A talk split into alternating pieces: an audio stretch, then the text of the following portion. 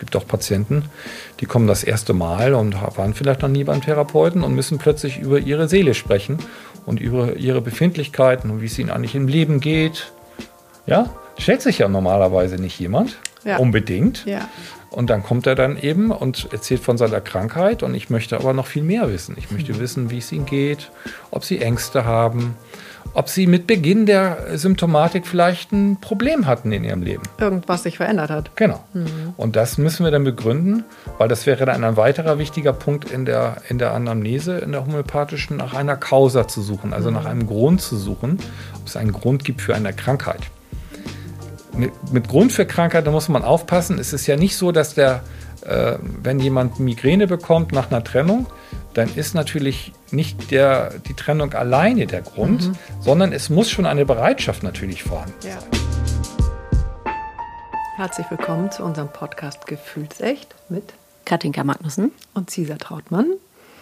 Und wir haben heute Matthias Klünder aus Hamburg zu Gast. Vielen, vielen Dank, Matthias, dass du kommst, mhm. dir die Zeit nimmst und äh, uns heute unter anderem über dich berichtest und vor allem aber auch dein ganz großes Gebiet und deine große Leidenschaft ist die klassische Homöopathie.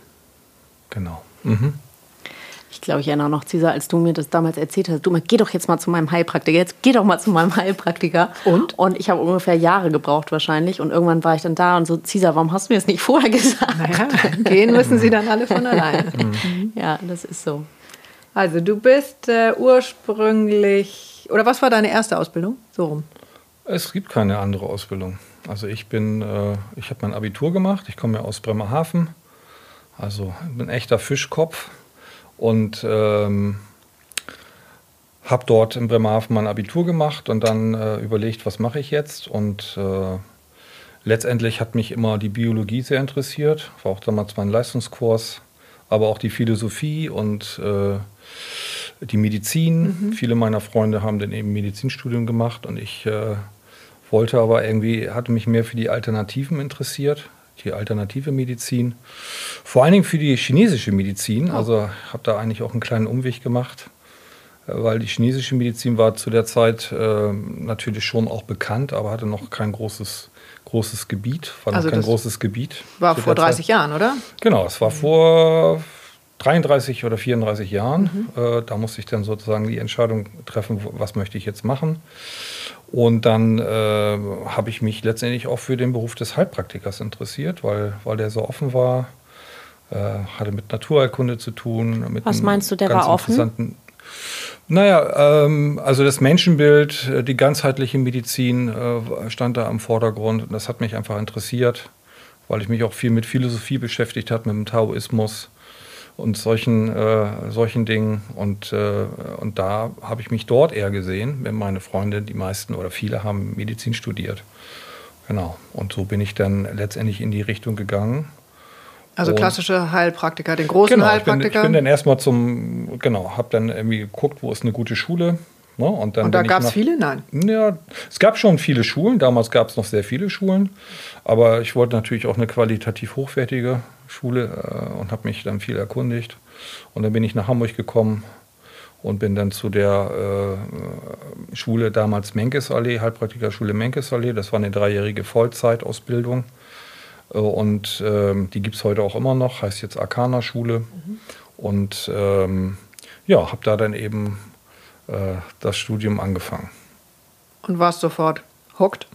Ja, ich war natürlich Feuer am Flamme, weil ähm, das ist jetzt eben äh, dann nicht natürlich nur äh, Naturkunde, sondern es ist natürlich dann auch die ganze normale Schulmedizin, Anatomie, ja, Differentialdiagnose, alle möglichen Fächer, aber eben auch äh, breites, breite Fächer äh, der Naturheilkunde.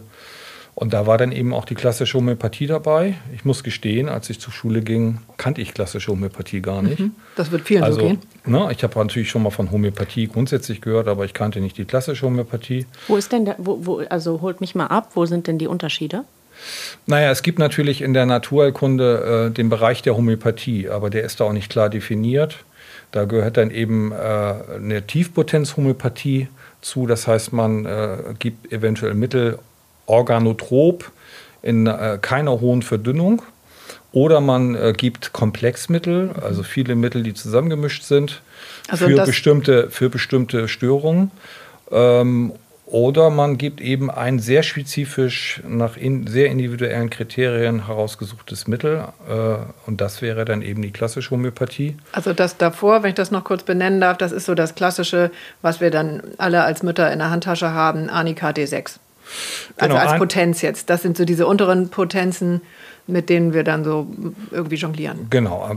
Während Anika D6, wenn man jetzt sagt, das, das gibt man dem Kind, wenn es sich verletzt hat oder so, das wäre ja noch einigermaßen klassisch homöopathisch gedacht. Das stimmt. Mhm. Natürlich äh, nicht sehr spezifisch, weil für Verletzungen kommen natürlich viel mehr Mittel in Frage, aber Anika ist es nicht selten. Mhm. Deswegen verwenden das viele. Ob das immer sinnvoll ist, Anika äh, jedem Kind zu geben, was mal auf den Po fällt, das haben wir da hingestellt. Das äh, muss gar nicht unbedingt sein, weil viele Verletzungen wenn der, der Organismus äh, gesund ist äh, und die Verletzungen nicht zu stark sind, äh, gehen auch von selber weg. Ne? Aber Arnika bleibt natürlich ein wichtiges Verletzungsmittel. Mhm.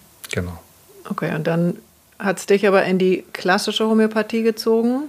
Genau, dann hatte ich natürlich da, äh, wie man so sagt, äh, Blut geleckt und fand das einfach total spannend, die klassische Homöopathie und äh, hatte da eben auch einen ganz guten Lehrer. Gerhard Risch lebt leider nicht mehr. Ähm, und der ähm, hat mir dann letztendlich ein, eine ganz fundierte Grundausbildung gegeben. Aber ähm, zu der damaligen Zeit war es eben so, dass es an den Heilpraktikerschulen mehr oder weniger eine Einführung in klassische Homöopathie gab. Und den Rest musste man mehr oder weniger autodidaktisch machen. Oh, das mhm. gab noch gar keine richtigen Schulen. Das heißt, man musste sich dann, ähm, musste sich dann irgendwie Fortbildungen suchen, Sei es, äh, dass man eben nach München fährt, um da äh, mehrere äh, Fortbildungen zu machen. Das habe ich eben damals gemacht mit namhaften Homöopathen. Ähm, aber es gab in dem Sinne gar keine Schulen für klassische Homöopathie. Das kam dann erst ich bin, warte, jetzt muss mal kurz rechnen, ich bin 1990 bin ich Heilpraktiker geworden, also vor über 30 Jahren. Und äh, damals äh, gab es eben noch keine Homöopathieschulen. Das kam dann so ungefähr vier, fünf Jahre später erst. Da kamen die ersten Schulen. Und das aber eher im Süden? Das eher, eher im Süden. Mhm. Da ist eine ganz bekannte Schule, äh, die äh, Schule in ähm, Homöopathieforum in München, in Gauting. Mhm. Zu denen habe ich auch immer eine enge Beziehung gehabt, habe da auch lange unterrichtet, immer mal wieder. Und die haben dann letztendlich äh, dann äh, Ausbildungen gemacht, die auch über äh, mehrere Jahre gingen, in der Tat. Ne? Mhm. Weil die, das Feld der Homöopathie ist doch ziemlich kompliziert und ziemlich groß. Genau, und das ist, glaube ich, ähm, was, was ich eben super spannend finde, weil, also diese andere Homöopathie mit den Komplexmitteln ist ja auch sehr verbreitet und mhm. ähm, hilft ja irgendwie auch, aber das sind jetzt fast so zwei verschiedene Bereiche. Ne? Die klassische Homöopathie und die, wie, wie nennst du die andere Homöopathie? Klassische Homöopathie und das andere ist die Komplexmittelhomöopathie. Dann ja. gibt es vielleicht noch die Organotrope Homöopathie. Dann gibt es noch sowas wie Schüsslersalz, das haben genau. wahrscheinlich auch einige gehört. Ich habe letzte Nacht ja? die Nummer 5 eingeworfen, wenn ja. ich nicht schlafen kann. Genau. Das, ist eben, das ist eben eine Homöopathie, die nicht so äh, individuell ausgerichtet ist. Ja. Also äh, das ist ja auch ein bisschen ähnlich in der Medizin. Die Medizin hat ja, hat ja für bestimmte Diagnosen bestimmte Therapien. Mhm. Und das ist in der klassischen Homöopathie eben nicht so. Mhm. In der klassischen Homöopathie guckt man eigentlich nach der individuellen Symptomatik eines Patienten und die sind immer individuell. Ein Schmerz kann individuell sein, der Ort des Schmerzes kann individuell sein, auch wenn man, wenn jetzt mehrere Menschen eine Gastritis haben, mhm. also eine Magen-Schleimhautentzündung, werden sie alle unterschiedliche Symptome haben. Und anhand dieser Symptome, wenn man das sehr individuell betrachtet, und vor allen Dingen die ganzen Menschen betrachtet, mhm. äh, kann man eben zu sehr unterschiedlichen Arzneien kommen. Das macht es tatsächlich hochkomplex. Genau, und das macht es hochkomplex mhm. komplex und auch schwierig. Das mhm. ist keine, keine Methode, die man sehr leicht lernt, sondern man muss eigentlich, man macht eigentlich, wir sagen immer, das ist ein lebenlanges Studium, weil man lernt immer dazu. Man lernt wieder neue Arzneien kennen oder Aspekte einer Arznei, die man noch nicht kannte. Natürlich auch da, dadurch, dass man sich, äh, jeder Patient ist ein neuer Patient, bringt seine eigene Geschichte mit. Man macht sich jedes Mal wieder Gedanken und kommt vielleicht auch zu Mitteln, die man vielleicht nur sehr selten verschrieben mhm, hat. und dann lernt man letztendlich auch wieder eine, als Homöopath eine neue Arznei besser kennen. Ich muss gestehen, ich bin ja damals zu dir gekommen, das ist, glaube ich, vor zwei Jahren gewesen, vielleicht, ich weiß nicht mehr genau. Ähm, ich habe ja seit, ich bin aufgewachsen mit also klassischer Medizin. Ich glaube, meine Mutter hat auch bestimmt mal homöopathisch was gemacht früher, aber das war nie der Fokus. Ähm, Dein Vater bin, ist Zahnarzt, das ist ja auch. Genau, aber. Eine Richtung. So, und hatte, ich weiß, ich bin gekommen mit Heuschnupfen. Das geht bei mir im Februar los, mhm. dass ich echt schon unter, also eigentlich das Haus nicht verlassen kann. Mhm. Und ich habe gedacht, ja, mein Gott, also ich bin da so viele, seit 10, 15 Jahren habe ich das. Und ähm, so habe ich gedacht, jetzt gebe ich jetzt mal einen Versuch. Und die Fragen, die du gestellt hast, die waren schon ähm, fast irritierend, mhm. ähm, weil du fragst nach meiner Geburt nach, also jetzt mal als Beispiel, also keine mhm. Ahnung, wonach du fragst, aber mhm. du fragst jetzt, noch was zu sagen. so, mhm. wo juckt es? Ja, juckt am Ohr. Ja, wo genau? Äh, ja, okay, wie, Cesar, was meinst du? Wie, das werde ich ähm, nie vergessen. Diesen, du, ich gebe es dir gleich zurück. Ja. Äh, als ich mit meinen Söhnen damals äh, zu dir kam, die waren, würde ich sagen, zwei und vier. Und äh, dann habe ich diesen endlosen ähm, Papierkram da ausgefüllt mit diesen sehr dezidierten Fragen. Meine Lieblingsfrage war, äh, hat er Fußschweiß? Habe ich mhm. geschrieben, habe ich natürlich ja geantwortet. Aber dann die Lieblingsfrage. Dein Sohn wird dich hassen. Wo, ja, wo schwitzt er am Fuß? Ich so, mhm. Alter, ehrlich, ich kenne den auswendig. Also ich kenne jede Zelle von dem, aber mhm. wo der jetzt am Fuß schwitzt, weiß ich nicht. Also mhm. wir haben es dann gelöst, ich gebe es jetzt zurück. Ja, also mhm. long story short, ähm, ich bin zum ersten Mal seit 15 Jahren ohne Heuschnupfen durch die mhm. letzten Jahre gegangen, durch die letzten zwei Jahre. Und das war schon ähm, für mich neu, tatsächlich weil ich da auch schon viel versucht habe mit Desensibilisieren und hier und da und mhm. äh, hast du nicht gesehen. Mhm. Ähm, was, wer kommt so zu dir, unabhängig von Katinka mit Heuschnupfen? Und ah, was sind das für sagen, Themen? Letztendlich kann, kommt da jeder. Ne? Jeder mhm. kommt zu mir. Das können Menschen sein, die äh, Heuschnupfen, Allergien haben oder Menschen mit, äh, sag mal, milderen Erkrankungen, einfach nur akute Erkrankungen, Infektanfälligkeit, aber eben auch durchaus äh, Patienten mit äh, Autoimmunerkrankungen, die eigentlich auch sehr zunehmen in den letzten Jahren, aus meiner, ja. wie ich das beobachte. Oder auch, auch ähm, Hashimoto-Thyreoiditis ist so eine bekannte Sache, so eine Entzündung der Schilddrüse, mhm. Autoimmun oder ähm, rheumatische Beschwerden, ähm, Darmbeschwerden, Colitis ulcerosa, Morbus Crohn. Was also ist denn deine, äh, deine Idee, warum das mehr geworden ist?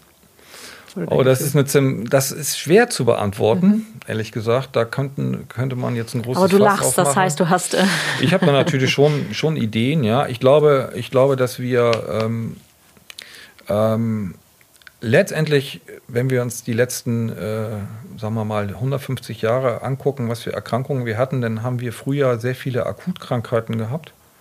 Ja, mhm. Auch sowas wie, jetzt haben wir eine Pandemie, aber, aber wir haben auch grundsätzlich früher viele Akutkrankheiten gehabt und die äh, Menschen sind eben auch an akuten Krankheiten gestorben. Und mhm. das, glaube ich, ist auch ein wesentlicher äh, Punkt für die Medizin, dass sie natürlich durch Antibiotika äh, und andere äh, akute Therapien relativ gut solche Krankheiten behandeln kann. Aber im Gegenzug würde ich sagen, haben wir mehr chronische Krankheiten heutzutage. Also mhm. wesentlich mehr Leute mit Allergien, mit Autoimmunerkrankungen. Und Autoimmunerkrankungen sind natürlich sehr schwerwiegend. Mhm. Äh, man kann die zwar kontrollieren, aber man muss dann oft jahrelang oder ein Leben lang Medikamente nehmen. Ne? Also zum Beispiel beim Hashimoto, mhm. dieser Hashimoto-Thyreoiditis, wo das Immunsystem die Schilddrüse zerstört wird eben durch die Zerstörung der Schilddrüse äh, ist dann eben letztendlich, äh, hat der Körper nicht mehr die Möglichkeit, genug Thyroxin, also Schilddrüsenhormon zu produzieren und die Menschen müssen dann ihr Leben lang äh, Medikamente nehmen. Ne? Das lässt sich dort noch relativ gut kontrollieren. Es ist wesentlich schwieriger, wenn zum Beispiel die Autoimmunerkrankung Diabetes Typ 1 macht. Mhm. Dann äh, ist es schon sehr viel schwerwiegender. Mhm. Ne? Weil wenn man dann, man weiß, was passiert, wenn, wenn man keine Medikamente nimmt, gibt es Spätfolgen. Ne? Gibt es äh, massive Spätfolgen, deswegen. Äh, und akute Folgen, also schnelle. Gibt, ja, genau. Es, das ist dann eher eine Langzeitfolge durch einen zu hohen Zucker, gibt es dann ah. Arteriosklerose und so weiter. Ja. Gibt natürlich die Komplikationen, hm. dass es auch noch einen Unterzucker geben kann. Das ist dann sehr gefährlich. Hm. Ne? Ähm, wenn man zu viel spritzt letztendlich, weil das ist nicht immer ganz einfach, da genau, zielgenau, äh, dass die äh, Diabetiker zielgenau das Treffen. Mhm. Deswegen ist es eine schwere Krankheit und Ju juveniler Diabetes auch bei Kindern äh, nimmt massiv zu. Das ja. ist keine Krankheit, die, äh, die äh, selten ist. Ne? Okay. Also ja. vielleicht noch mal kurz zur, zur Erklärung: Eine Autoimmunkrankheit ähm, entwickelt der Körper äh, sozusagen Aggression gegen sich selbst, also fängt an, sich an irgendwelchen Stellen zersetzen oder vernichten Genau, zu wollen. Genau, genau. Man nennt das Apoptose, das ist ein programmierter äh, äh, Zelltod. Das ist auch im Körper ganz normal. Also bei uns sterben täglich Zellen und kommen neue. Aber da ist, eine, ist sozusagen eine Unordnung. Der Körper reagiert gegen körpereigene Zellen in äh, unangemessener Art und Weise. Und das führt natürlich dann zu äh, ganz massiven Krankheitsgeschehen. MS, Multiple Sklerose gehört auch dazu. Äh, das ist sicherlich bekannt bei einigen Zuhörern. Und da, das ist ein Riesenfeld von Erkrankungen, die äh, doch massiv zunehmen. Und da kommen wir dann, äh, würde ich sagen, ohne Umwege dahin, dass eben Körper und Seele nicht voneinander zu trennen sind. In der Also, Tat. Äh, das- Zumindest, zumindest äh, denken wir das, dass, äh, dass äh, wir betrachten immer den ganzen Menschen. Daher auch die äh, Die Fragen, intensive ja, absolut. Das war, das war tatsächlich neu für mich in Mhm. dem Gespräch. Ähm, ich weiß jetzt gar nicht mehr, was du alles gefragt hast, aber ähm, da hatte nichts mit meinem Heuschnupfen zu tun. Also Mhm. da hatte alles, alles, alles Fragen, aber ähm, ja. Ja, was wären so klassische Fragen, die du dann stellst Genau, sowas? es ist eigentlich ein relativ normaler, äh, also äh, eigentlich gibt es immer einen ähnlichen Ablauf. Also man guckt schon immer auf die Hauptbeschwerde. Also weswegen kommt der Patient und da geht man dann auch sehr individuell hin. Man fragt, wo ist das Jucken? Ist es in der Nase? Ist es in den Augen? Juckt es in den Ohren, wo man vielleicht gar nicht Ja, hinkommt? du hast das erzählt, ist dieser komische Nerv, der da irgendwie unter der Zunge hinten, hinterm Ohr irgendwo, was ist das noch? Nee, das ist die Ostasche Röhre, ne? diese Genau. Verbindung zwischen, äh, zwischen Nasen, zwischen der Nase und dem Ohr, wo man auch den Druckausgleich machen. Da kann es eben auch jucken. Mhm. Ein sehr individuelles Symptom. Total. Fragst du nicht auch mal, wie juckt es? Genau, also manchmal wie juckt ich, rufe ich nicht Genau. an, weil ich schon Angst habe vor den Fragen, weil ich denke, oh Gott, dann muss ich es wieder beantworten. Wo, wie, warum? Beschreib mal. Ich kann gar nichts beschreiben, weil ich gerade so bedient bin. Aber Genau, ja. genau. Es kann auf unterschiedliche Art und Weise jucken. Es gibt die sogenannten Modalitäten. Das heißt, wodurch wird etwas besser oder schlechter. Darüber kann man immer sehr viel Individualität finden in der Symptomatik. Über die Empfindung, die haben wir eben schon gesprochen. Über den Auslöser. Es kann also sein, wenn jemand Allergie hat, dass es äh, schlimmer ist am Morgen oder schlimmer ist, Stimmt, wenn man rausgeht oder Ja. bei Regen. Es gibt auch Menschen, die haben bei Regen mehr Allergiesymptome, würde man mal denken, kann gar nicht sein, ist aber so. Es gibt nicht wenige Patienten, die sagen, wenn es regnet, ist meine Allergie schlimmer und so weiter. Ja? Und das fragt man eben ab. Und dann, wenn man mit der Hauptbeschwerde äh, fertig ist, dann guckt man eben, was ist das für ein Mensch und guckt auch, was hat der noch für Beschwerden gehabt in seinem Leben. Und das ist und wenn man physisch. eine chronische Beschwerde behandelt, dann guckt man eigentlich den ganzen Menschen an, in äh, das ganze Bild. Und das geht letztendlich natürlich äh, bei der Geburt los, so vielleicht sogar schon bei der Schwangerschaft los, Mhm. was wir heute ja auch wissen, dass die Schwangerschaft so wichtig ist und was, was in der Schwangerschaft passiert ist. Und man gucken uns sogar an, was äh, bei dem Vorfahren los war. Auch das kann einen Hinweis geben. Da gibt es eben dann äh, Familien, wo bestimmte Erkrankungen immer wieder auftreten und dann kann man letztendlich auch schauen, äh, was, äh, was war da überhaupt in der Familie los. Wenn mal ein Beispiel über etwas, was sich klassisch äh, da vielleicht. Ja, zum Beispiel bei Allergien ist das ja ziemlich bekannt, ne? dass wenn jemand Allergien hat, dann kann das eben sein, dass äh, ähm, deine Kinder auch eine größere Wahrscheinlichkeit haben, Allergien zu haben. Dann kann man zurückgucken, wo, wo fing das an. Oder äh, wenn jemand, äh, wenn Pati bestimmte Patienten immer wieder, äh, bestimmte Organsysteme betroffen sind, immer wieder Darmprobleme oder immer wieder Lungenprobleme, dann kann man äh, auch darüber Rückschlüsse haben. Das wird jetzt ein bisschen sehr speziell schon, weil man letztendlich dann, je mehr die Lunge betroffen ist zum Beispiel, desto eher muss man an ein spezifisches Mittel denken, was typisch die Lunge angreift. Ja? Weil wir verschreiben in der Homöopathie ja Mittel, die äh, auch eine Giftwirkung hervorrufen kann, zumindest dann, wenn man sie materiell nimmt, also in Ursubstanz. Da ist ja Arsen zum Beispiel ein Mittel oder Quecksilber ja, oder eben äh, Phosphor. Das sind alles Stoffe, die man nicht pur zu sich nehmen sollte, weil dann Die kann eigentlich man, Gift für den Körper die sind. sind giftig. Ne? Und dann kann man auch dran sterben sogar. Das heißt, die Mittel werden natürlich dann auch in der Prüfung sehr stark verdünnt gegeben. Und, äh, und dann äh, guckt man, was die für Symptome hervorrufen. Man guckt natürlich auch die Vergiftungswirkung an, auch das gehört dazu. Das weiß man natürlich aus der Literatur. Jemand hat sich mal mit einem Stoff vergiftet. Was hat er für Symptome entwickelt? Wie ist er gestorben oder mhm. wie, wie ist er fast gestorben? Aber man guckt eben auch, um sehr, sehr präzise Symptome zu bekommen, guckt man letztendlich äh, und macht ein, eine Prüfung mit, äh, mit hohen Verdünnung, um dann zu gucken, wie reagiert ein bestimmter Mensch individuell ja, mhm. äh, auf diesen Stoff. Mhm. Und das sind dann sehr feine Symptome. Und diese Symptome werden aufgeschrieben, sehr akribisch aufgeschrieben in der Prüfung. Und da gibt es eben zu Sulfur, Hahnemann, Samuel Hahnemann ist ja der Gründer. Der Gründer, der Gründer der Homöopathie, hat eben zu Sulfur gibt es um die 10.000 Symptome. Wahnsinn. Aus den Prüfungen, auch Erfahrungsberichte, Heilungsberichte, Heilungssymptome, wird, wird alles notiert in der sogenannten Materia Medica. Und diese Symptome äh, gehören dann in das Arzneimittelbild oder in die Symptomreihen äh, einer Arznei. Und da versuchen wir dann eben den Abgleich zu machen. Ja, wenn jemand jetzt kommt mit ganz bestimmten spezifischen Symptomen, dann schauen wir eben, welches Mittel hat dieses Jucken in der Osttaschenröhre, also in dieser Verbindung, hervorgebracht und mhm. geheilt. Und das sind dann nicht mehr sehr viele Mittel. Je spezifischer also ein Symptom ist, desto einfacher für den Homöopathen das richtige Mittel zu finden. Mhm.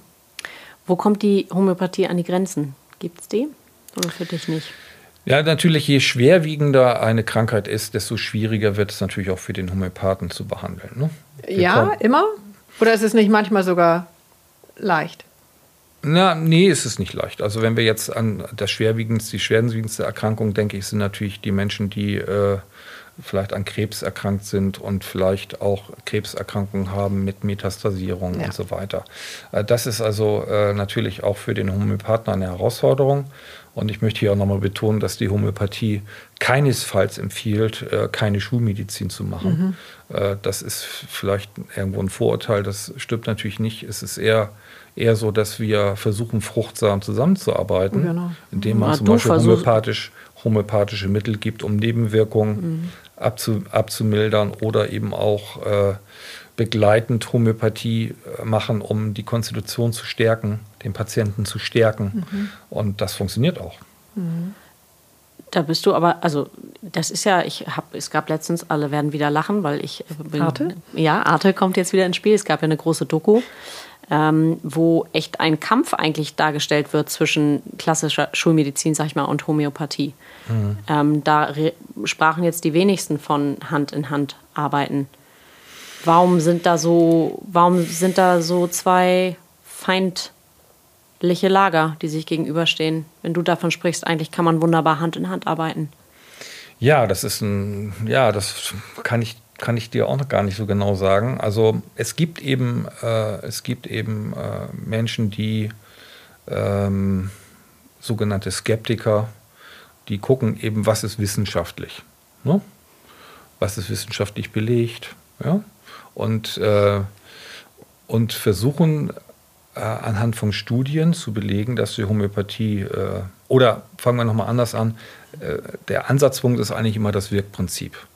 Das Wirkprinzip der Homöopathie ist nicht wissenschaftlich, zumindest heute, äh, klar erklärbar. Es gibt da eine ganze Menge Theorien dazu, aber äh, klar erklärbar ist es eben nicht, dass man mit dem Anführungsstrichen nichts, weil die Verdünnungen in der Homöopathie sind ja so stark, mhm. das Bild wird ja auch mal gegeben, dass äh, ein Tropfen auf dem Boden ist. Ne? Das ist da ja kann mal, nichts mehr drin ja, sein. Da kann ja nichts drin sein. Mhm. Und ähm, aber es muss was drin sein, weil äh, die Patienten äh, äh, spüren das ja. Mhm. Ich kann natürlich, kann natürlich auch sein, dass meine Aura so wahnsinnig ist, dass ich jeden ähm, bei ja, jedem Gespräch. Ja, dein Gespräch vielleicht. Mein Gespräch, das ist natürlich ein Einfluss, den es auch gibt. Das will ja, ich jetzt gar nicht abstreiten. Das mhm. weiß man ja auch. Es gibt natürlich Placebo-Effekte und natürlich kann ein Placebo-Effekt verstärkt werden durch ein intensives Gespräch. Ja, aber, aber das äh, kann nicht alles sein und das kann vor allen Dingen auch nicht dauerhafte äh, Wirkungen bei chronischen Erkrankungen haben, die vielleicht schon jahrelang da sind. Und es ist auch sehr häufig so, erstens kann ich natürlich nicht jedem helfen, das, äh, das wäre ja auch unseriös und Quatsch. Äh, man versucht sein Bestes und ich kann doch äh, vielen helfen. Äh, und, ähm, aber ich erlebe so oft, dass ich zum Beispiel das erste Mittel das falsche ist. Mhm. Ja, verschreibt natürlich auch ein falsches Mittel. Und vielleicht ist es das dritte oder vierte Mittel das Richtige. Ja, Matthias, und wie du- aus Wunderhand wirkt es dann. Du hast das mir mal Mittel. ein Mittel gegen Liebeskummer gegeben. Das hat nicht geholfen. Ja. Ich war einfach das Genau. Falsche. Ich weiß, dass das gleiche Mittel für eine andere Freundin der Mega-Burner war. Genau. Ja, genau. Da kann man auch sehen, wie vielfältig das Ja. ist. Wir können natürlich auch äh, in der Homöopathie nicht nur Krankheiten behandeln, sondern auch natürlich äh, Gemütsstörungen oder emotionale Probleme Ja. durchaus unterstützen, weil Liebeskummer ist ja auch ein normales Gefühl, wenn man Kummer hat. Das hängt dann immer davon ab, wie ist die Ausprägung, wie lange hält es an, hängt jemand da fest. Es gibt Menschen, die hängen jahrelang fest. Ja? Mhm. Spannend. Also das wäre für uns, äh, das wäre für uns in Anführungsstrichen eigentlich auch eine Krankheit. Ja? Das Genauso wie ein? Fußpilz ja. Ja. wäre ein, ein Mensch, der Liebeskummer hatte und meinetwegen jetzt nicht mehr in eine Beziehung geht Mhm. und kommt zu dir und ich frage nach Beziehung und er sagt zu mir, seit, ich habe schon zehn Jahre keine Beziehung mehr. Und da frage ich natürlich, warum, warum haben Sie oder hast du Mhm. keine Beziehung mehr? Es gehört zum Menschsein dazu, eine Beziehung zu haben. Ja, und äh, dann kann das auch für mich ein Ansatzpunkt sein, natürlich zu gucken, was war das Erlebnis, warum bist du nicht mehr in eine Beziehung gegangen, womit hat das zu tun, vielleicht hat das auch wieder mit der Kindheit zu tun. Wo ist Ein das Thema Trauma? aus der Kindheit, vielleicht ein Trauma, Trennung dort.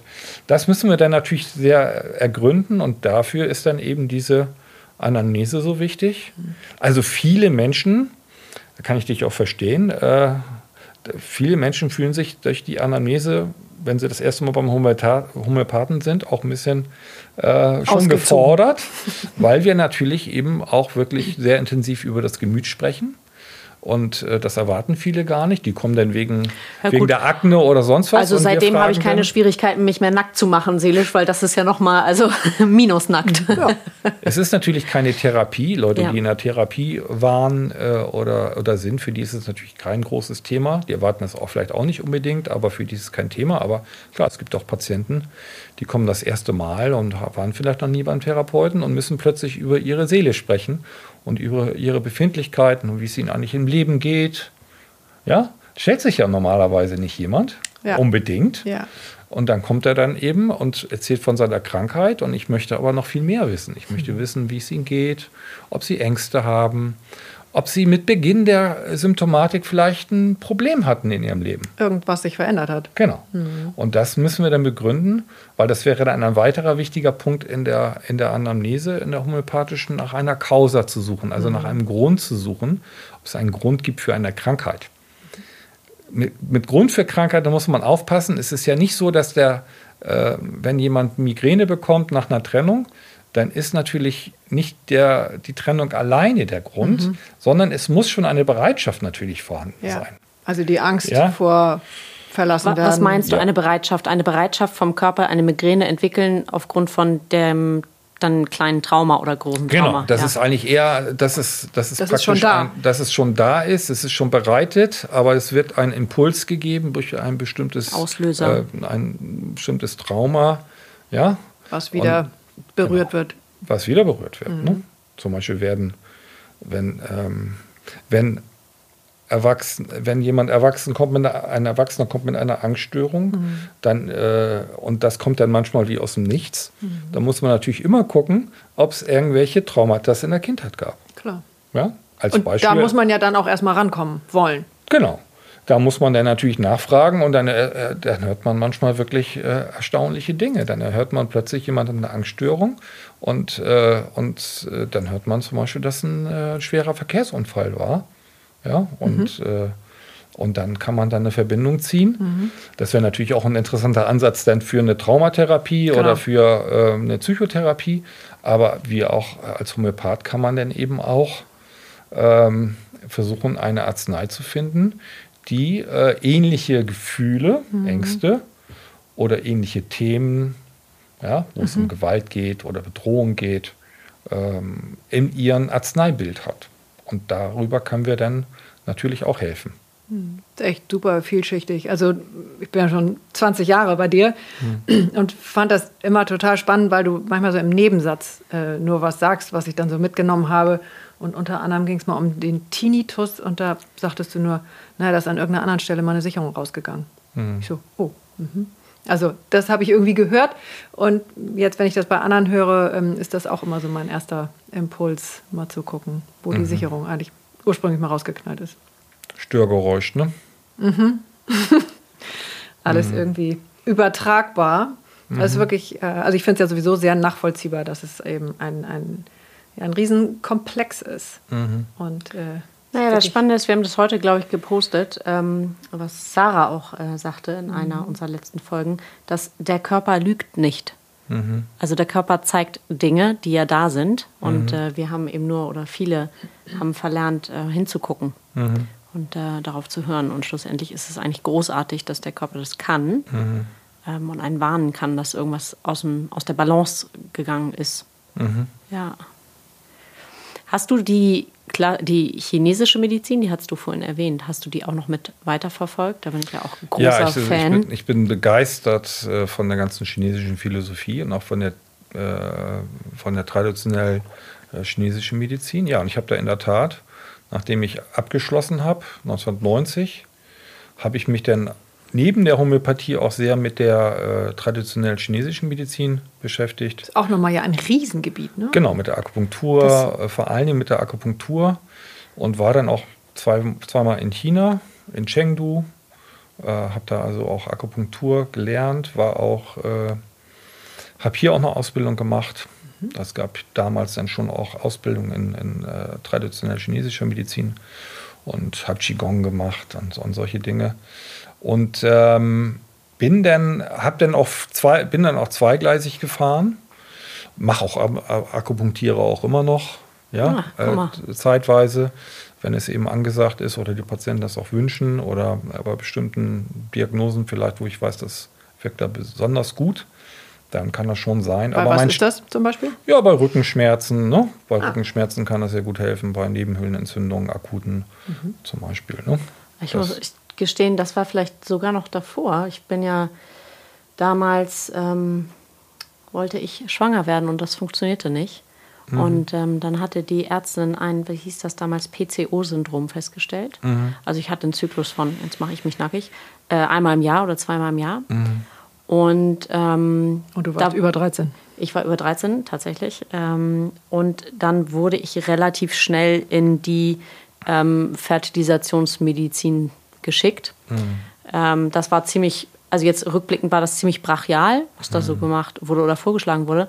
Und ich habe dann erst im Verlauf nach zwei Jahren, glaube ich, einen ähm, TCM-Mann, nenne ich ihn immer, mhm. hier in Hamburg ähm, äh, durfte da in die Praxis gehen. Und es ist erstaunlich, mit irgendwie drei Nadeln und drei Sitzungen so ungefähr, habe ich einen Zyklus auf 28 Tage genau. Also es ist mhm. faszinierend und irgendwie das System fühlt sich so viel mehr in der Balance an. Mhm wäre jetzt auch vielleicht ein klassischer, also wäre das so ein Fall tatsächlich, wo man mit Akupunktur arbeitet? Ja, sicherlich auch. Aber das wäre auch ein Fall für Homöopathie. Mhm. Ja. ja, ja, ich kannte könnte, dich damals ja. noch nicht, Matthias, sonst hätte ich natürlich mhm. bei dir auf der Bank gesessen, das ist klar. Na, es, gibt, es gibt natürlich viele Therapien, die sich äh, auch ergänzen können oder die man miteinander verbinden kann. Genauso wie ich, an dem Punkt waren wir ja vorhin auch, dass man auch die Schulmedizin mhm. und die Homöopathie parallel laufen kann weil die Schulmedizin auf einer anderen Ebene ist. Die mhm. ist auf einer materiellen Ebene mhm. und wir sind auf einer mehr energetischen Ebene.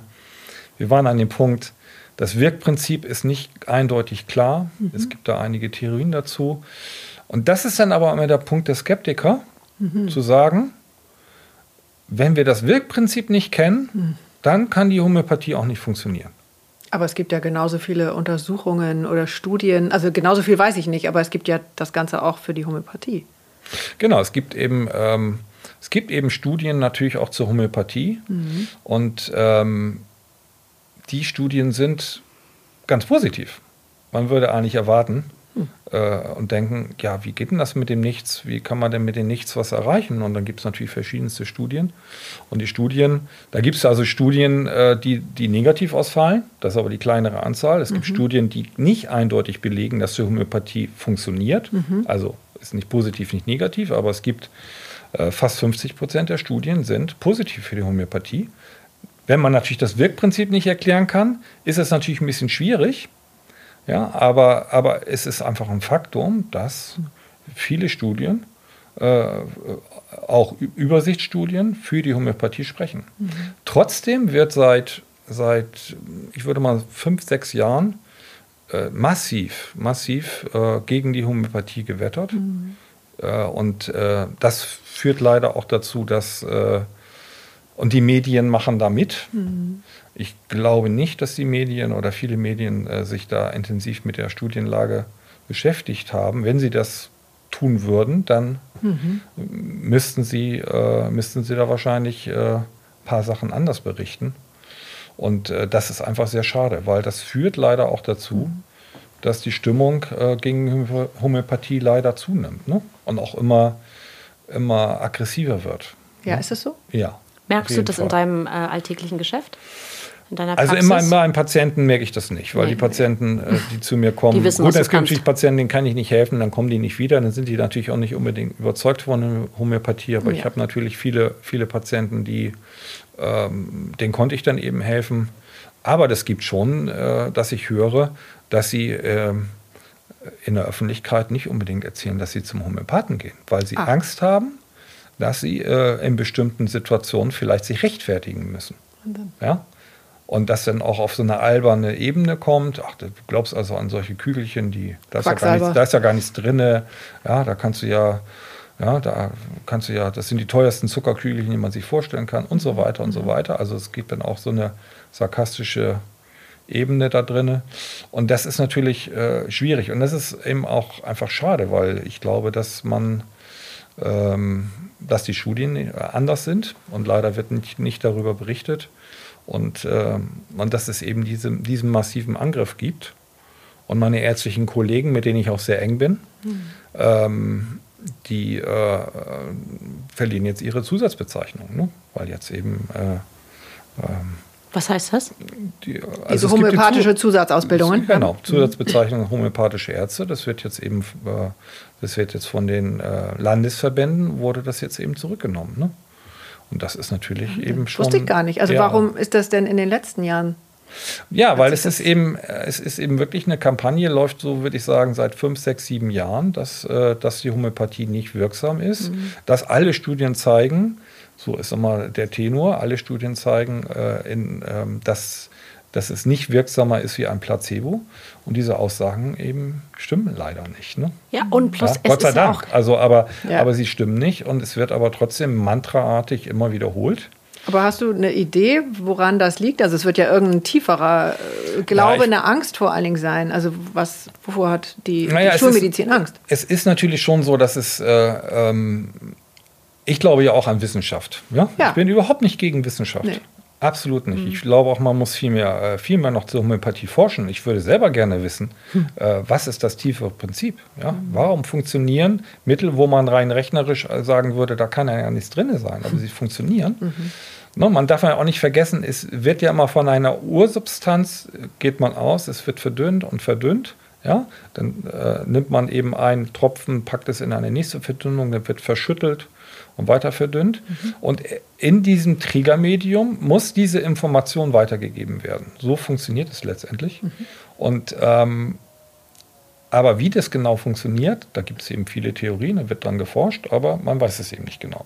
Das heißt aber nicht, wenn wir etwas nicht erklären können, heißt es nicht, dass es nicht, nicht existent ist. Naja, das, ist einfach das? Eine, mhm. das ist einfach ein äh, eine völlig falsches Verständnis von Wissenschaft, wenn wir sagen, mhm. was wir nicht erklären können, gibt es nicht. Na gut, ja? das ist ein ganz enges Feld. Also das ist ja wirklich mit Scheuklappen in alle Richtungen. Genau. Und äh, also ich habe einen, einen Patienten, den ich auch sehr helfen konnte, der hatte, der, der sagt immer, sein Argument ist immer, es gab auch schon Radioaktivität vor dem Geigerzähler. Ah. ja, das ist ein ganz gutes Beispiel dafür, mhm. dass, äh, dass es letztendlich man Radioaktivität erst messen konnte, als man eben äh, die Möglichkeiten dazu hat, die technischen Möglichkeiten mhm. hatte. Und das gab es aber vorher. Und es gab es aber natürlich schon immer. Mhm. Und ich glaube, dass, äh, dass es irgendwann eben auch äh, da zu Forschungsergebnissen kommen wird, wahrscheinlich über die Physik. Ja, mhm. Die Physiker werden wahrscheinlich im ehesten da irgendwie hinter dem Prinzip kommen oder wie das funktionieren kann. Und, ähm, Hast du eine ja. Vermutung an der Stelle? Also es gibt eben eine ganze Menge äh, Theorien ne, äh, mit äh, morphologischen Feldern mhm. und so mhm. weiter. Also es ist sehr speziell. Da bin ich auch überhaupt kein Experte. Was ist das morphologische Feld noch? Ja, das ist ja, so eine Art Feldtheorie, dass eben bestimmte Dinge sich eben übertragen in Feldern. Ne? Und, aber das also Energieaustausch ja, auch. Ja, und, ähm, und das äh, ist aber sehr spezifisch und da muss man schon Physiker sein, um das wirklich gut ver verstehen zu können mit dem Themen habe ich mich auch nicht so, ehrlich gesagt, nicht so intensiv beschäftigt. Ähm, aber es gibt eben, es wird natürlich dran geforscht. Und ähm, es ist einfach immer wieder erstaunlich, ähm, was man eben in Studien äh, alles erreichen kann in, äh, und nach, äh, wirklich nachweisen kann, dass mit dieser Lösung, wo ja angeblich nichts drin ist, hm. doch ein Effekt zu erzielen ist. Ja, also man kann ihn sich zwar nicht erklären, aber der Effekt ist da. Naja, an der Stelle kann man ihn ja doch erklären, weil es ja diese ganzen Studien schon gibt über die Homöopathie oder über diese einzelnen Mittel, mhm. wie viele Symptome die ähm, behandeln können. Also es ist ja nicht irgendwie frei nur im Nebel gestochert. Genau. Also und wir könnten eine eigene Folge daraus machen, äh, was du in 20 Jahren mit mir und meinen Kindern schon ähm, verändert hast, dass mhm. selbst mein Mann früher, der wirklich echt in Not war, weil er dachte, oh Gott. Stimmt, der hat immer nur gesagt, wenn ihr nach Hause kam, war immer alles gut. Kinder waren immer gut drauf, war immer alles wieder weg. Nee, ich weiß ganz genau, es gibt eine ähm, Geschichte, da waren die Kinder klein und der große, also unser großer Sohn war irrsinnig giftig vor allem. Mhm. Also giftete alle an und ähm, wir kamen überhaupt nicht weiter. Es war wirklich nicht diese Stimmung von, boah, haben wir es hier gut und alles lustig. So, dann mhm. waren wir bei dir. Globuli, ich glaube Tarantula mhm. war das Mittel. Mhm. Und äh, Michael sitzt äh, morgens beim Frühstück, guckt dieses Kind an, guckt mich an, sagt, was hast du denn mit dem gemacht? Mhm. Ich so, nichts. Ich war bei Matthias Klinder. Mhm. Und er nahm Tarantula und es war wieder Frieden. Mhm. Also so als, als ein Beispiel und ich kann das heute Gut, also Tarantula brauche ich dann offensichtlich auch mit zwei kleinen Kindern zu Hause. Mhm. Äh, ja. Also genau, also Spinnen, Spinnenmittel, ähm, also vielleicht sage ich das nochmal, es gibt in der Homöopathie ähm, sehr viele Mittel, also mittlerweile sind äh, sicherlich äh, 2.000, 3.000 Mittel geprüft. Es gibt auch Mittel, die sind schlecht geprüft und es gibt einen Pool von ungefähr 200 Mittel, die sehr gut geprüft sind. Dazu gehört auch Tarantula. Mhm. Das ist die Spinne. Mhm. Äh, Tarantula hispanica ist das übrigens. Es gibt unterschiedliche Taranteln okay. und die wirken die war sehr auch giftig. unterschiedlich. ja, also es ist, äh, ist die äh, spanische Tarantel. Mhm. Und ähm, ja, also die Spinnen zeichnen sich dann in ihrem Bild aus, dass sie sehr ruhelos sind. Ruhelosigkeit ist ein starkes Bild. Mhm. Und impulsartige äh, Aggression. Ja? Angriffe. Mhm. Ja, impulsartige Angriffe. Mhm. Äh, na, könnte man natürlich äh, ein Riesenfeld machen, aber das ist eben sehr typisch. Periodizität ist sehr typisch für Spinnen. Ja, es gibt eben dann äh, natürlich auch noch andere Spinnen, die, die wir im Bild haben, wo wir ein Bild von haben, wie Lactrodectus mancus, die schwarze Witwe, mhm. ja, oder die äh, Kreuzspinne. Ja, also, und die haben alle unterschiedliche Wirkungen. Bei den Spinnen, wenn man natürlich eine Gruppe zusammenfasst, dann gibt es auch Ähnlichkeiten. Wie mhm. die Ruhelosigkeit haben so. eigentlich alle Spinnen. Ach echt? Ja, und diese impulsartigen Bewegungen. Ja, das liegt wahrscheinlich auch da an der Spinne, wenn man sich überlegt, wie eine Spinne auf Jagd geht, mhm. dann ist sie eben ganz still und dann mhm. kommt ganz plötzlich eine Bewegung, ja, geht in plötzlich einen Angriff rüber. Das kann man dann, das kann man letztendlich dann eben auch eventuell Wobei bei einem das ja kind alle sehen. Raubtiere, also Spinne ist kein Raubtier, aber erst sich an, ja, also erst ganz still sein genau, und dann das, in der Zehntelsekunde los. auch, ne? aber ähm, also Raubtiere gibt es gar nicht so viele. Nee. Ne? Da wollte ich ja auch hören. Es gibt also Mittel aus dem Tierreich, da gehören die Spinnen zu, da gehört es die Apis, die, die Honigbiene dazu, ist auch ein homöopathisches Mittel. Hm. Und äh, bestimmte Schlangenarten, Schlangengifte. Mhm. Ja, äh, die bekannte ist Lachesis, Buschmeisterschlange aus mhm. Südamerika. Und ähm, dann gibt es eben das große Feld von Pflanzen. Mhm. Aber Homöopathie, viele denken immer, Homöopathie ist Pflanzenheilkunde. Nein, das ist Quatsch. Das hat, äh, Pflanzen sind dabei. Aber eben, es gibt äh, eben auch äh, Pflanzen gibt es zwar sehr viele, aber nur wenige, die sehr gut geprüft sind.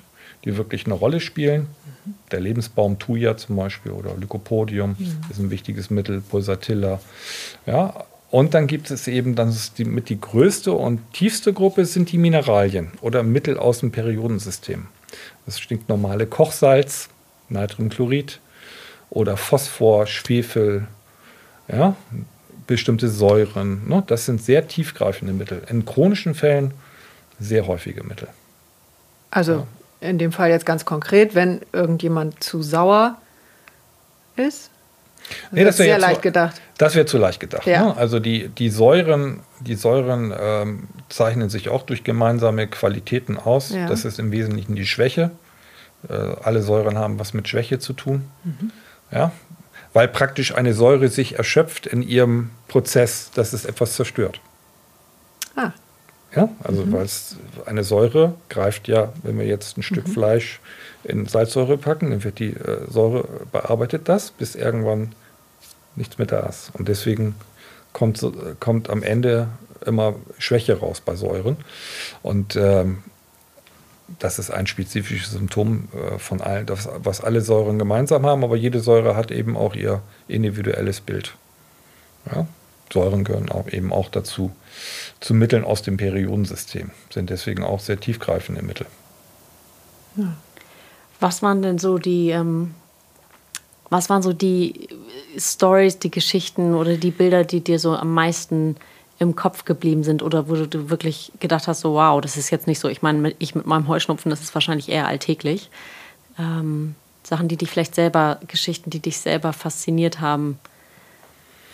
Du meinst jetzt von Behandlungen, die mhm. ich selber, die ich selber gemacht habe. Mhm.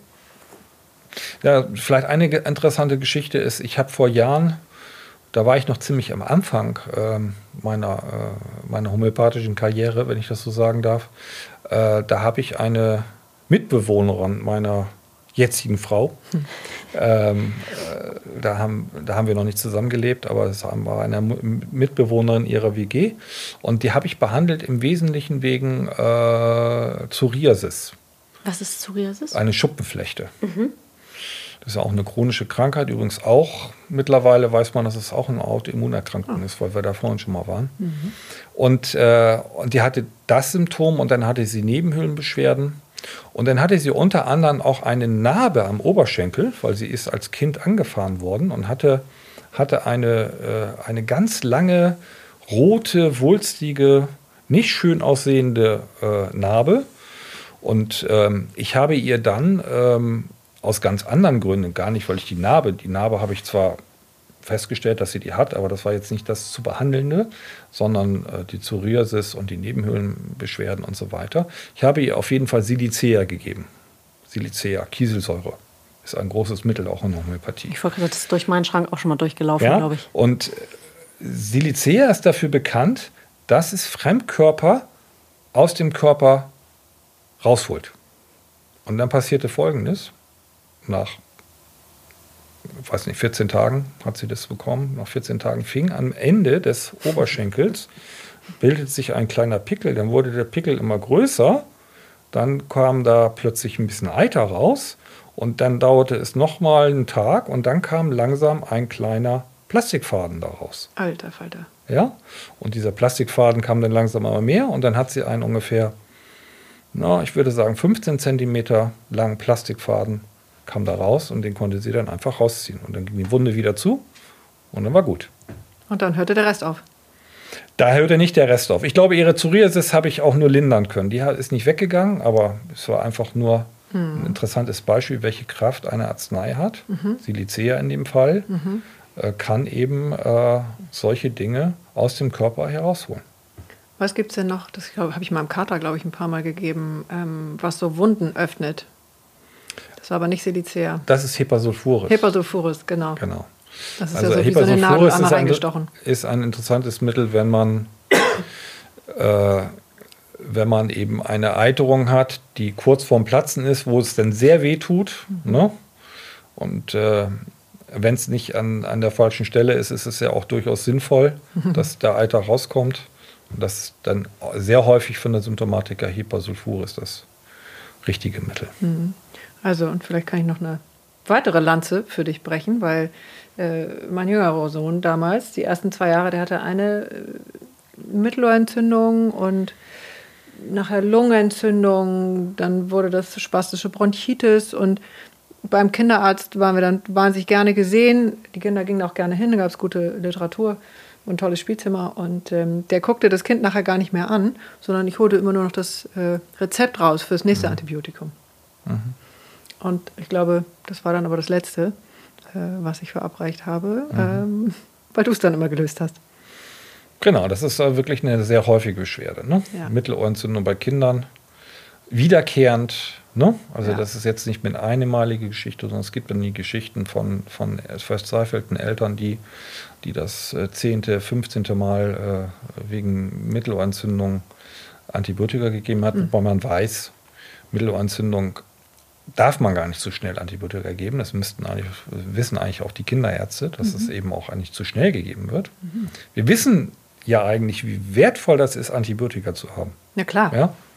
Für Notsituationen. Mhm. Ja? Und wir wissen ja alle, dass es, dass es immer, immer, immer mehr Antibiotika gibt, die nicht mehr funktionieren. Deswegen mhm. muss man eigentlich aufpassen, äh, weniger Antibiotika zu geben. Und das ist, da kann die Homöopathie helfen, weniger Antibiotika zu geben. Mhm.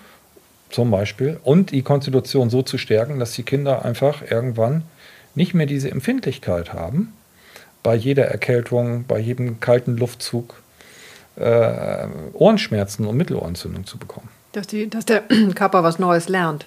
Genau, dass der Körper einfach anders mehr Resilienz bekommt, mehr Widerstandskraft, äh, weil das ist ja das, was die Homöopathie macht. Sie macht einen, wenn wir das richtige Mittel geben, auch widerstandsfähiger, äh, auf bestimmte Umstände vielleicht nicht mehr so zu reagieren. Mhm.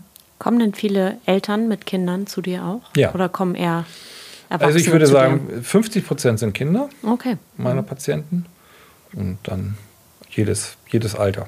Ja. Ja, ich erinnere, ich war auch schon sehr früh mit äh, meinem Sohn damals bei dir, weil der gefallen war mit eins. Du erinnerst dich, der hatte so ein Trauma äh, entwickelt, Abszess, ähm, nach dem Front. Den Frontzahn musste er da einbüßen. Ach da, ja, genau. Jetzt da war, glaube ich, auch, war, glaube ich, auch, was war das, Silicea? Kann das gewesen sein, dass das, das irgendwie im Verlauf, kann, weil es eben, sein. es war irgendwie so, es hat, it, it rings a bell. So, vielleicht kam mhm. das daher, ja. Ähm, ich würde noch mal gerne fragen in die Richtung, wir haben ja momentan eine sehr besondere Zeit. Mhm. Viele Menschen sind krank, sind äh, in Krankenhäusern, wir ähm, haben immer noch Corona. Mhm. Ähm, ich weiß, am Anfang ganz am Anfang, als es losging mit der Pandemie, hatten wir zu einer anderen Sache telefoniert und habe ich dich gefragt, was ist denn da, was passiert denn da und was denkst du darüber? Weil ich kommen wollte und ich wusste nicht, war irritiert, darf ich kommen, darf ich nicht kommen. Mhm. Ähm, so, und du sagtest, als Heilpraktiker oder Homöopath, ihr habt keinen, was war das noch? Ähm, ihr dürft Pandemien gar nicht behandeln, richtig? Genau, wir haben, das, äh, wir haben Heilpraktiker dürfen nach dem Infektionsschutzgesetz äh, keine Infektionskrankheiten behandeln. Deswegen mhm. ist es uns auch verboten, natürlich Covid-Patienten zu behandeln. Ähm, ja, das ist einfach so. Das dürfen wirklich nur die Ärzte. Ja? Und ähm, ja, was war jetzt deine Frage? Nee, was, wie, wie ich das einschätze? Mh, genau, wie schätzt du es ein? Was passiert da? Ähm, also kann die gibt, Homöopathie in der, in der ja. Theorie, auch wenn du es in der Praxis nicht darfst, kann sie in der Theorie unterstützen, helfen. Ähm, jetzt werden wir geimpft. Ich nehme mal an, du bist nicht unbedingt Impffan, mhm. oder? Genau, ich kann ja mal zu. Also erstmal Corona gibt es, ja? Ja, also, okay, gut. Äh, also alle, alle, die sagen, Corona ist eine kleine Grippe, das ist Quatsch. Ne? Ja. Corona ist gefährlich. Ja. Corona muss man sich vor schützen, man muss sich an die Regeln halten. Ja.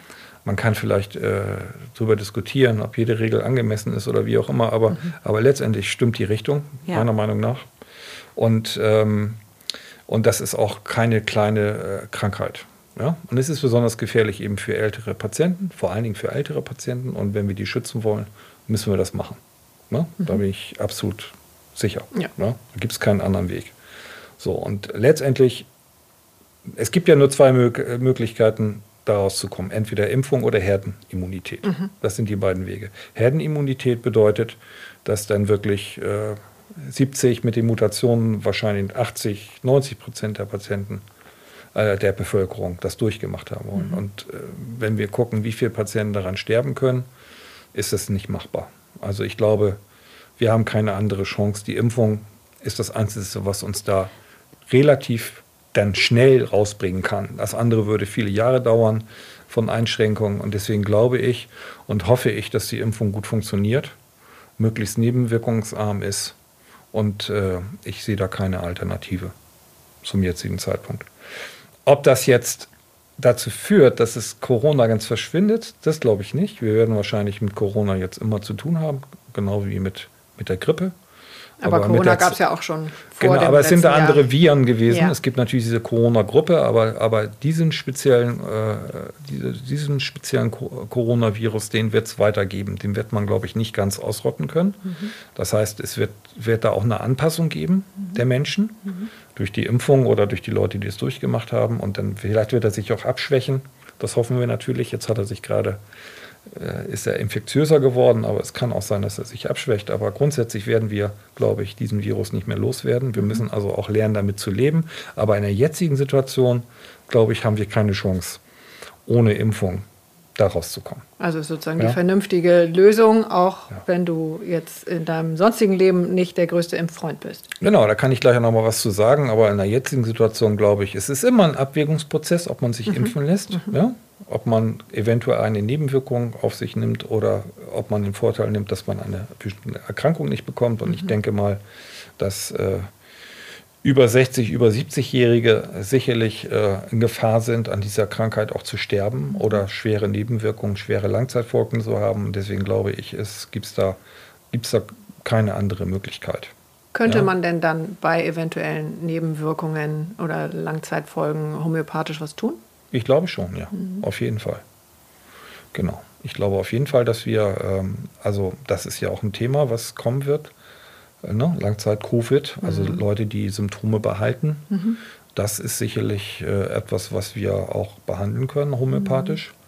Ich glaube auch, da haben wir auch drüber gesprochen schon, ich glaube auch, dass man homöopathisch ja, ich weiß, dass die Skeptiker jetzt aufschreien werden, wie will man mit dem nicht äh, Covid behandeln. Ich weiß, es, äh, man kann das behandeln, man, mhm. kann, man kann natürlich Krankheiten, akute Krankheiten sehr gut homöopathisch behandeln. Ja, Lungenthemen. Ja, also ich, ähm, mir ist es verboten, aber ich würde mir wünschen, dass es äh, vielleicht die Ärzte doch machen würden und mhm. dürften und dass sie dann vielleicht, äh, oder man probiert es einfach mal aus, man nimmt sich mal ein Krankenhaus und lässt da mal zehn Homöopathen parallel zur schulmedizinischen Therapie. Ich ja. möchte nicht, dass die schulmedizinische Therapie nicht gemacht wird, aber nee. parallel, wir wissen, wir haben eine hohe Sterberate, trotz unserer wirklich äh, sehr guten Medizin hier mhm. haben wir wahnsinnig hohe Todeszahlen. Warum soll man nicht Homöopathie parallel probieren? Mhm. Und ich weiß es eben aus Italien, von mhm. Kollegen, homöopathischen Ärzten in Italien.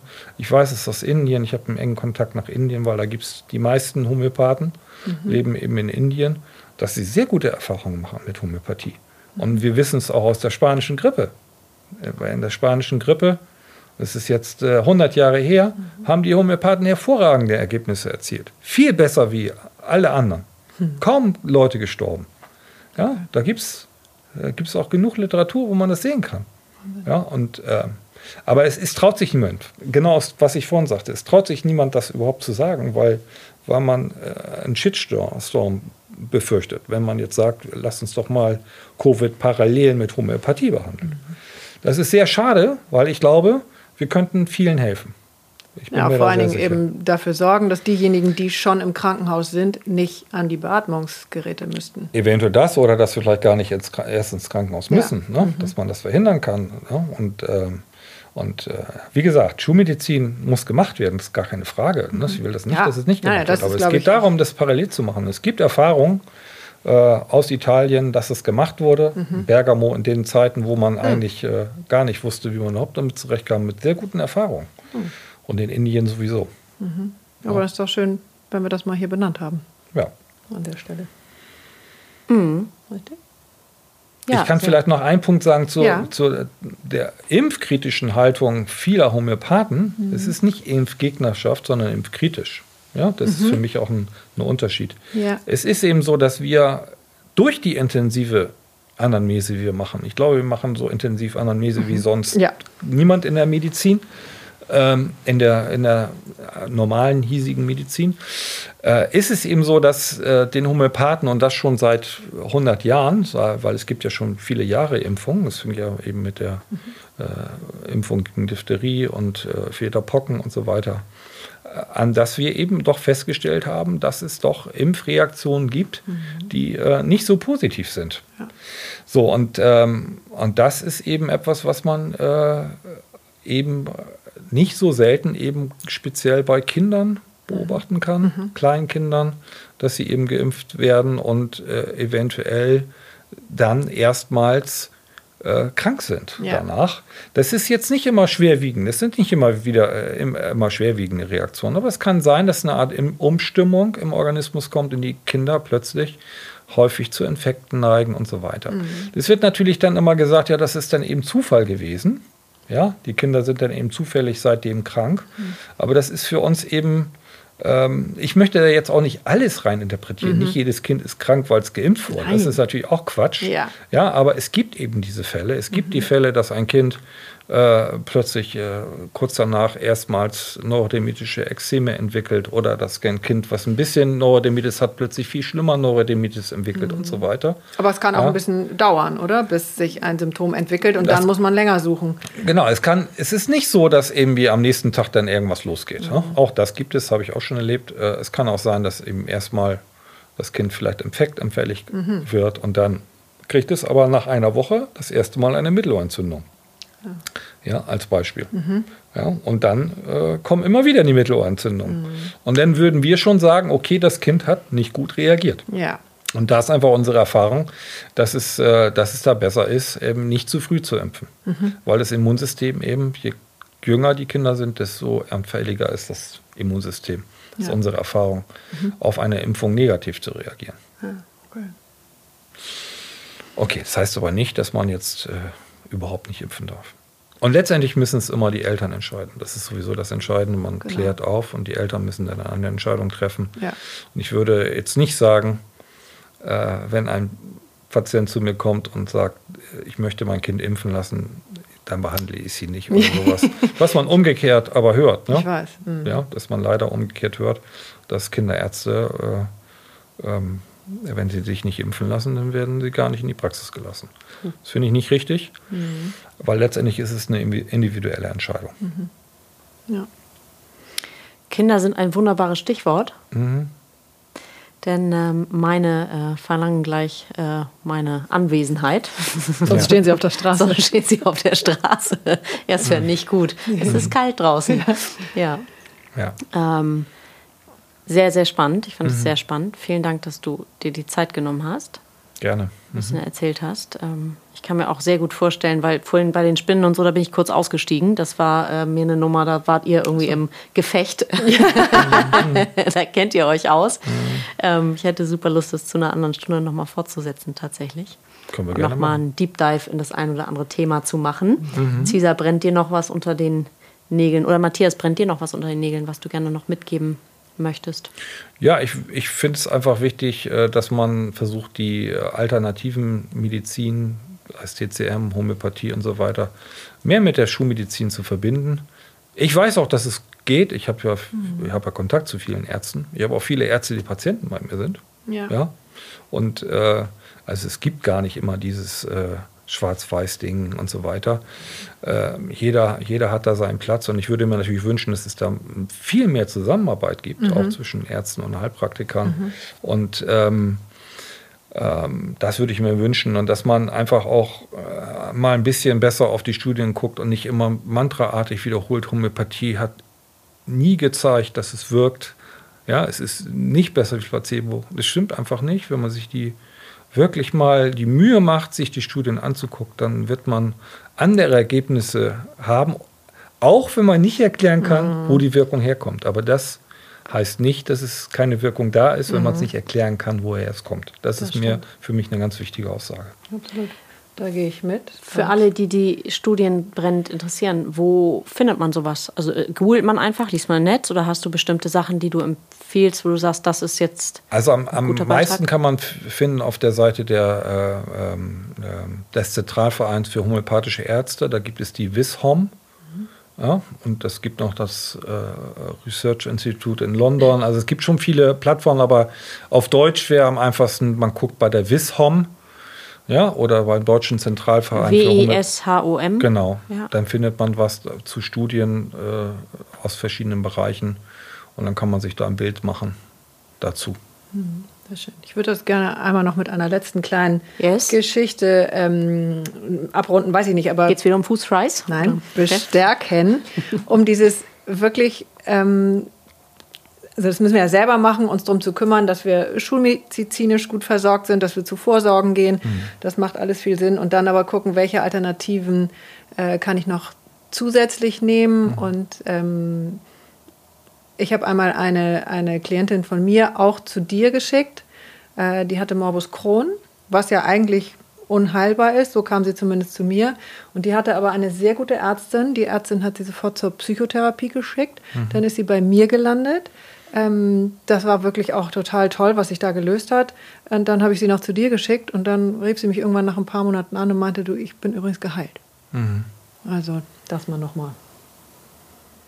Final, bevor wir was ins Feuer geben. Genau. Wir räuchern ja immer am Ende. Mhm. Möchtest du irgendwas ins Feuer geben oder möchtest du irgendwas befeuern? Also einfach gedanklich oder aussprechen? Wie? Das ist dir jetzt überlassen. Wie du magst, unsere Hörer, die ja nicht mit uns, äh, die deine Gedanken nicht lesen können, zumindest die meisten, mhm. ähm, die freuen sich sicherlich, wenn du es äh, benennen kannst.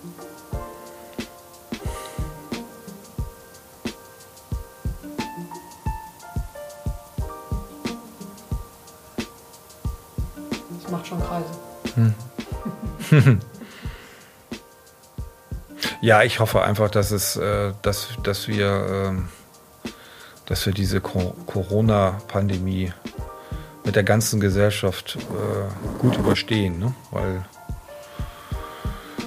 es ist schon, es ist schon eine schwere Zeit, ne? muss man schon sagen.